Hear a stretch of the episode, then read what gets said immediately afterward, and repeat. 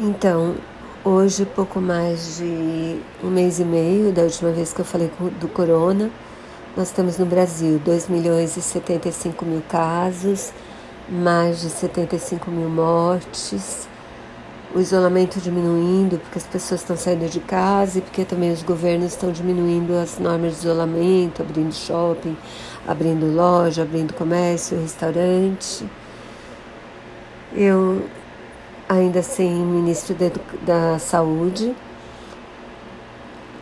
ainda sem vacina, ainda com poucos testes.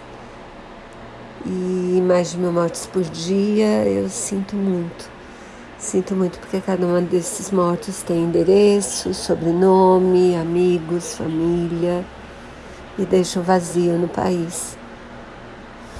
Mas é isso que temos para hoje uma tristeza sem fim. Inclusive, eu queria falar de uma homenagem linda que a Fernanda Lima fez para o pai dela, que estava internado há um monte de tempo, meses, e que acabou falecendo dessa doença horrorosa.